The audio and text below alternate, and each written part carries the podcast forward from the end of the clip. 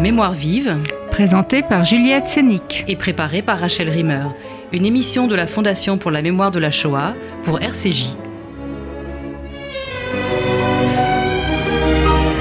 Ils sont les derniers survivants des camps, encore vivants aujourd'hui. La plupart d'entre eux ont été longuement interviewés dans le cadre de tournages conservatoires pour l'histoire, la mémoire et pour nourrir la recherche à venir. Mais ici, ils ne sont pas filmés sur fond noir. Ils sont chez eux ou dans leur maison de retraite, en compagnie de leurs enfants ou de leurs petits-enfants. Ils montrent ce qui compte pour eux, leurs photos, leurs écrits et même un pyjama rayé. On voit leur dernière demeure, qui fut parfois la première, le temps qu'il fait dehors, leurs gestes, leur goût pour la décoration. On entend leur accent polonais, yiddish, hongrois ou titi parisien. On prend du temps avec eux, mais le rythme est enlevé. Chaque film de cette web-série documentaire est une rencontre qui dure à peine 10 minutes.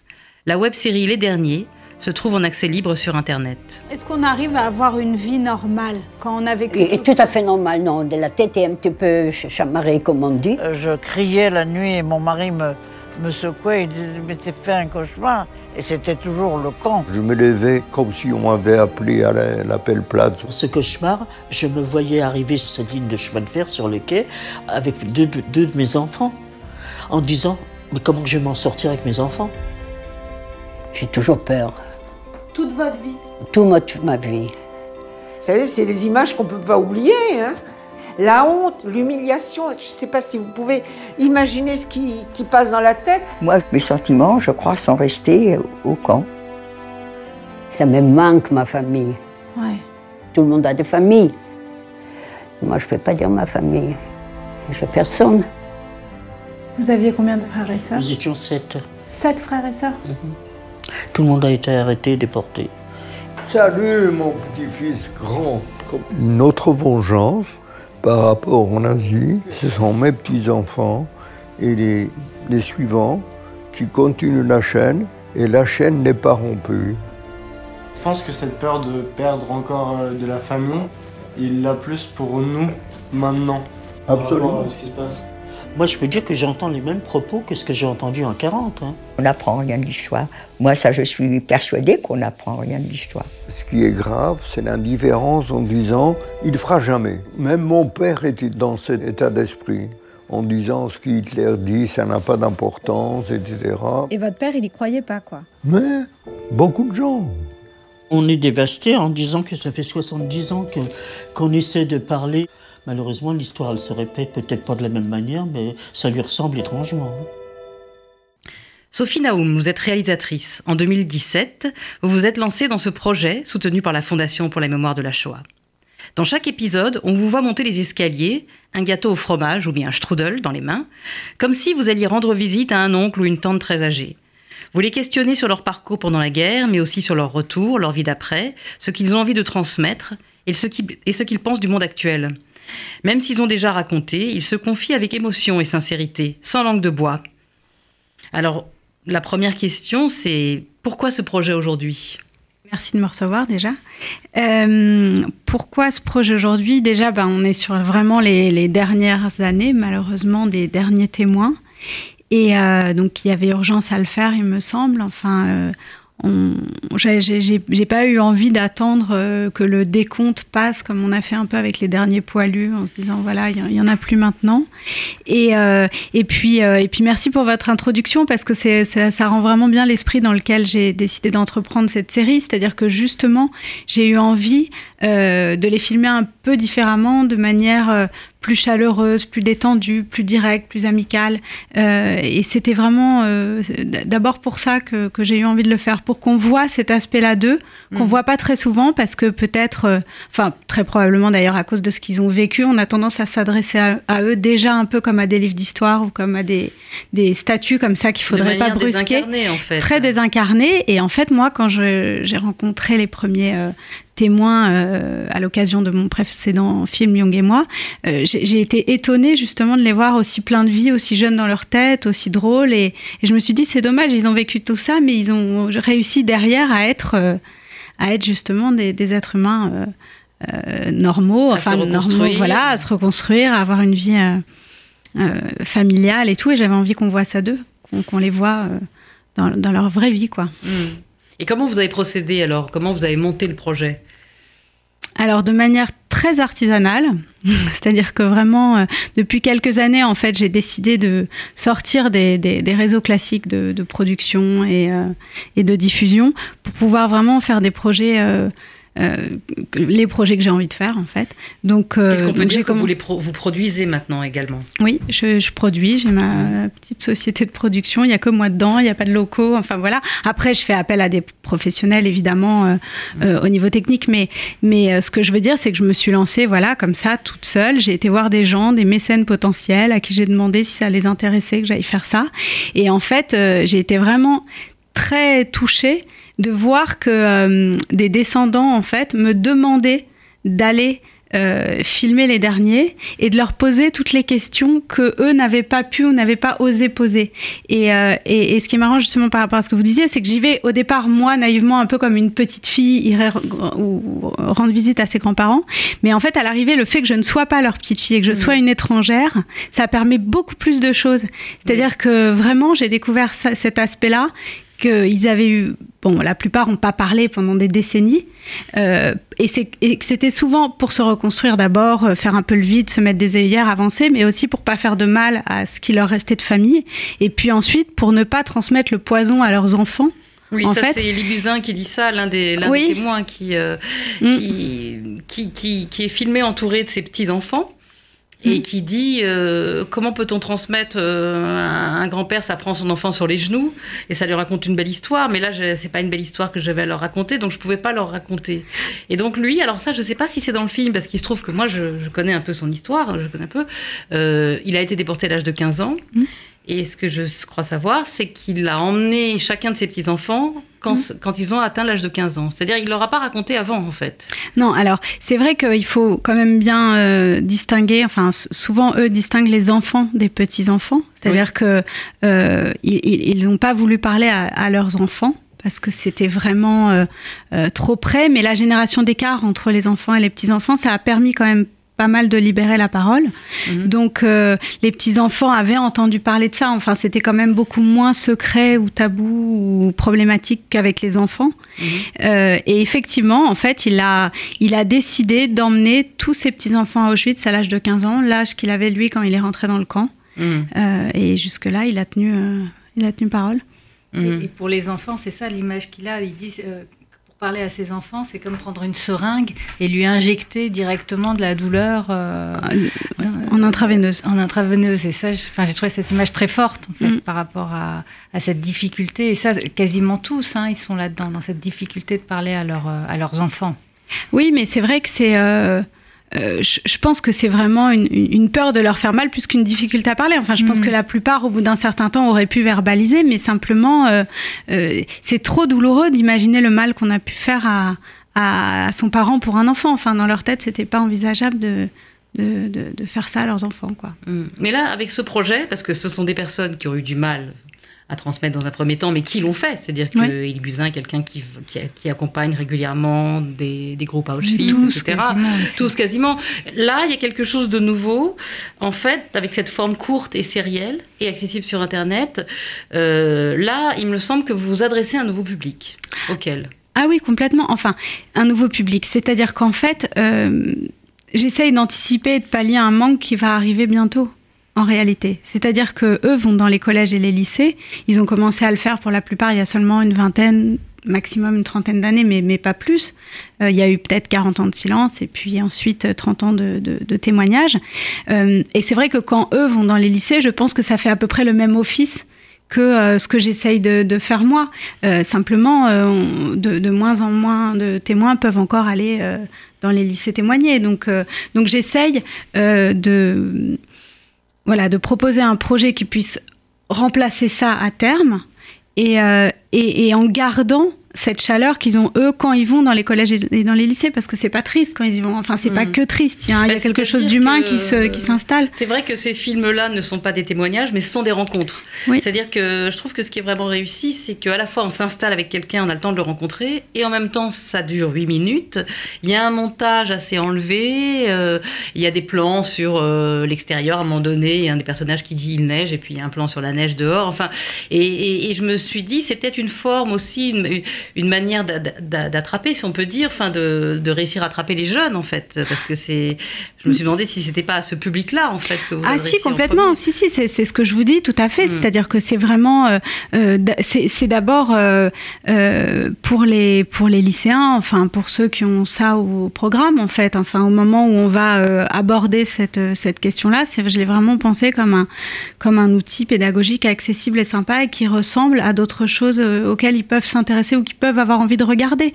Mm. donc moi, le fait de me mettre en scène et d'y aller et qu'on me voit arriver, c'était vraiment pas quelque chose d'égocentrique. C'était juste qu'en les prenant par la main comme ça et en mettant aussi quelqu'un un peu d'une autre génération qui fasse un mm. peu le pont entre, les, entre la leur et, celle des derniers, bah, ça crée un lien mm. euh, qui, faisait que, bah, qui me suivait en fait. Je les prends par la main et, je les emmène chez eux.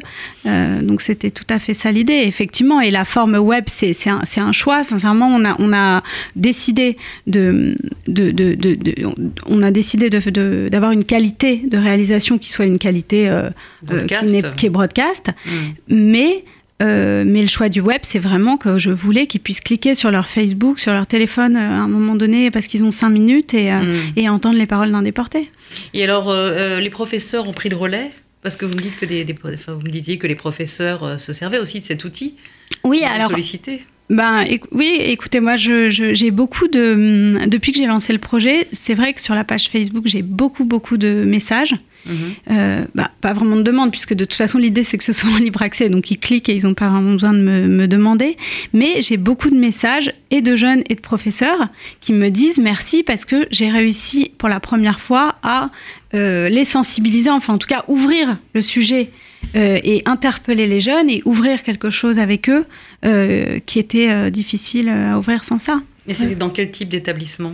Mais un peu tout. Mais déjà, avec mon précédent film, donc, donc Young et moi, j'ai beaucoup été dans les lycées le présenter et faire des questions-réponses après. Mhm. Et j'ai été, je sais pas, notamment dans un, dans un collège technique à des métiers du bâtiment à Calais. Mhm. Et, et, donc voilà, j'y étais, on m'a invité, je me suis demandé un peu et, c'était, c'était vraiment génial parce que ce, ce, cette entrée, bon, cette entrée, ce film-là, c'était l'entrée par l'histoire d'un boxeur, euh, enfin, mais euh, ça les a vraiment, euh, de la même manière, enfin, emmenés quelque part où ils pensaient pas aller, quoi. Parce que 20 minutes du film ou 25 minutes se passent à Auschwitz. Je pense pas que c'était des jeunes susceptibles de regarder un film sur Auschwitz. Mmh. Mais en étant un peu entraînés dans l'histoire de la vie d'un boxeur, euh, ben ça, ça, les a. Et les questions étaient vraiment intéressantes et pertinentes et touchantes. Enfin, ils étaient vraiment. Euh, voilà, donc c'est vrai que je trouve qu'on a un petit peu de mal euh, en France, d'une manière générale, à, à, rendre les sujets tragiques ou, sérieux un peu séduisants. Enfin, mmh. bah il y a une espèce de snobisme par rapport à ça, et, et que je trouve dommage, parce que quand on essaye d'être un peu plus ludique, ben on, on, intéresse les gens. Plus vivant.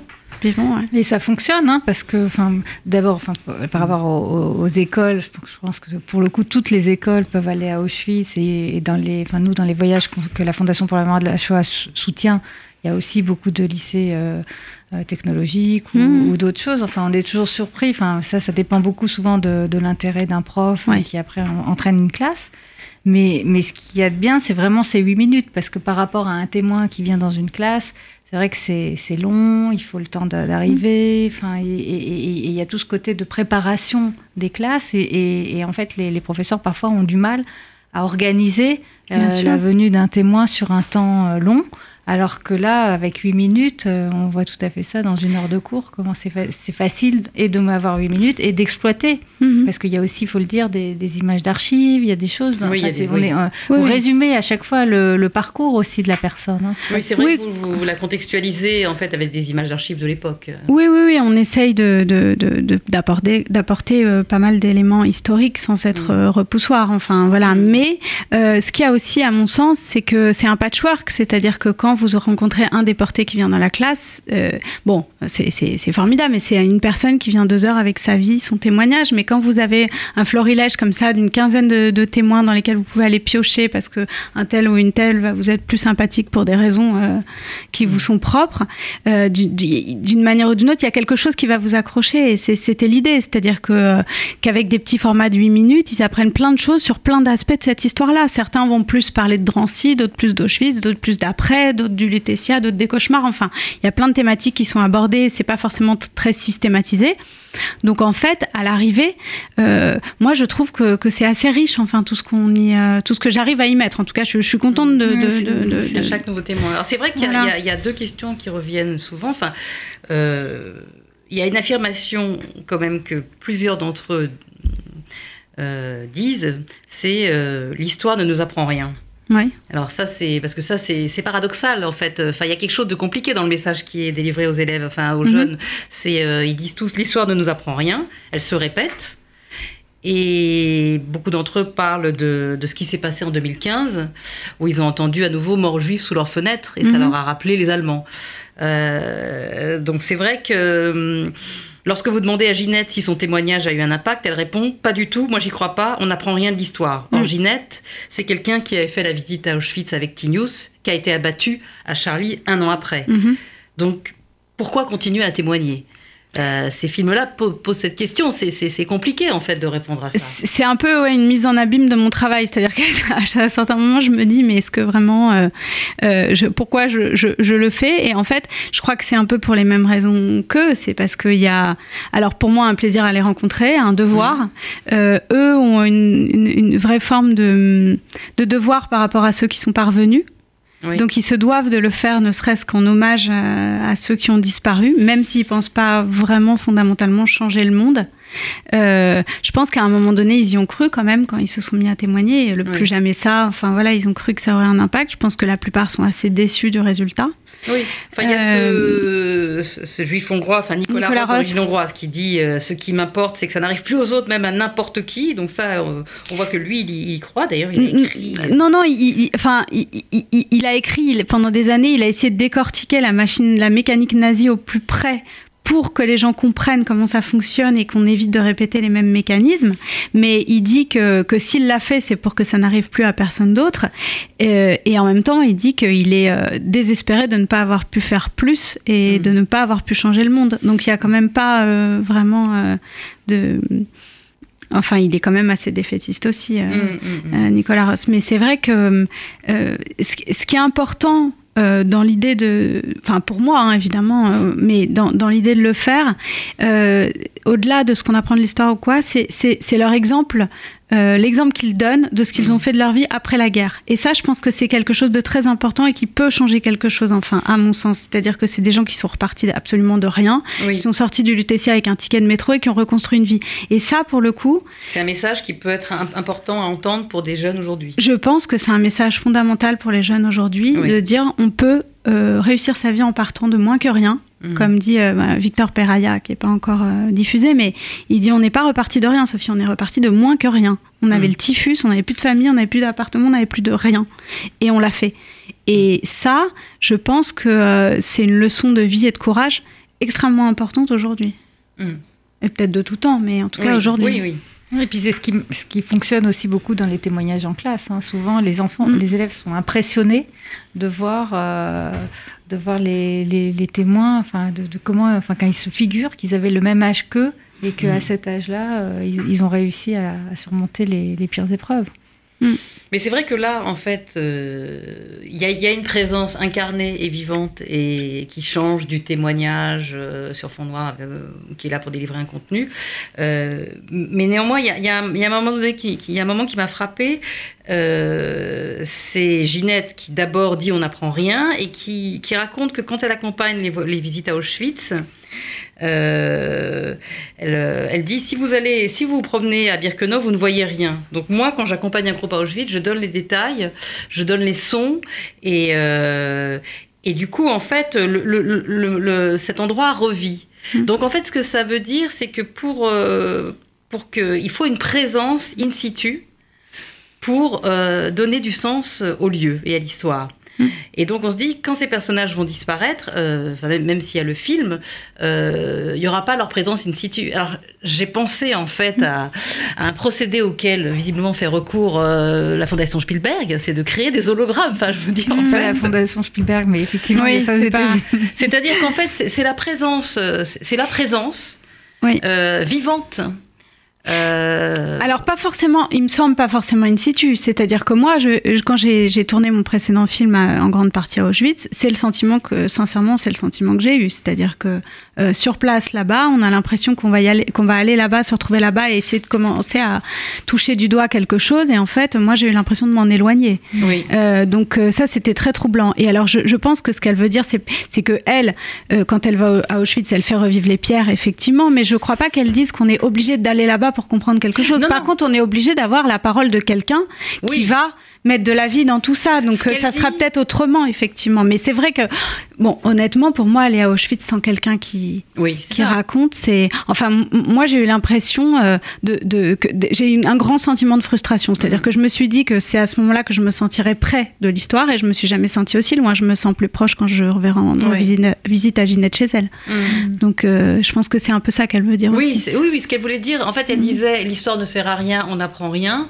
Mais néanmoins, quand j'accompagne des gens à Auschwitz et que je, leur, je fais revivre le lieu, ben, tout d'un coup, ça devient. Euh, Ça, ça, ça, ça- ça s'incarne. Oui, c'est pas pour autant que ça va changer le monde, mais, mais ça fait comprendre des choses. Ça fait ouais. comprendre des Mais- choses mais, quand même. ouais. Mais là, c'est complémentaire. C'est-à-dire les, les déportés eux-mêmes se sont filmés à Auschwitz. Et donc, ça, c'est un autre projet, Oui. un autre site qui s'appelle Mémoire demain, où Oui. on peut les voir in situ, expliquer Ah oui. euh, euh, lieu par lieu ce qu'ils ont fait. Mais je crois que là, votre projet, on est dans autre chose. Effectivement, on est dans, dans des gens vivants euh, qui sont. Et on Mm. on n'est pas que dans le pédagogique et que dans l'expérience. On est dans une transmission du- d'une vie, dans un rapport euh, Oui, individuel. Oui, quasiment. oui, oui. Et puis, Transmission d'un vivant à un d'une vivant. grande Voilà. humanité, oui. C'est Ouais. moi j'ai vraiment été troublée, mais sincèrement par leur euh, grande humanité. C'est-à-dire que je n'ai jamais senti la moindre euh, revanche, haine. Enfin, je, je, je sais pas. Je trouve que vraiment c'est des gens particulièrement humains, ça veut rien dire, mais enfin euh, qui, ont, qui ont vraiment euh, compris quelque force. chose sur la vie, sur la vie, quoi. Pas Ouais. que- Merci Sophie Naoum.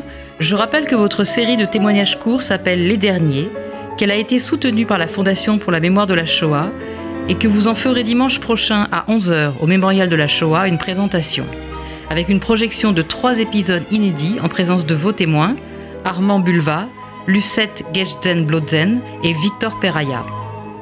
C'était Mémoire vive, deux adresses pour nous réécouter, www.mémoirevive.net et radio-rcj.info, ainsi que sur l'appli RCJ.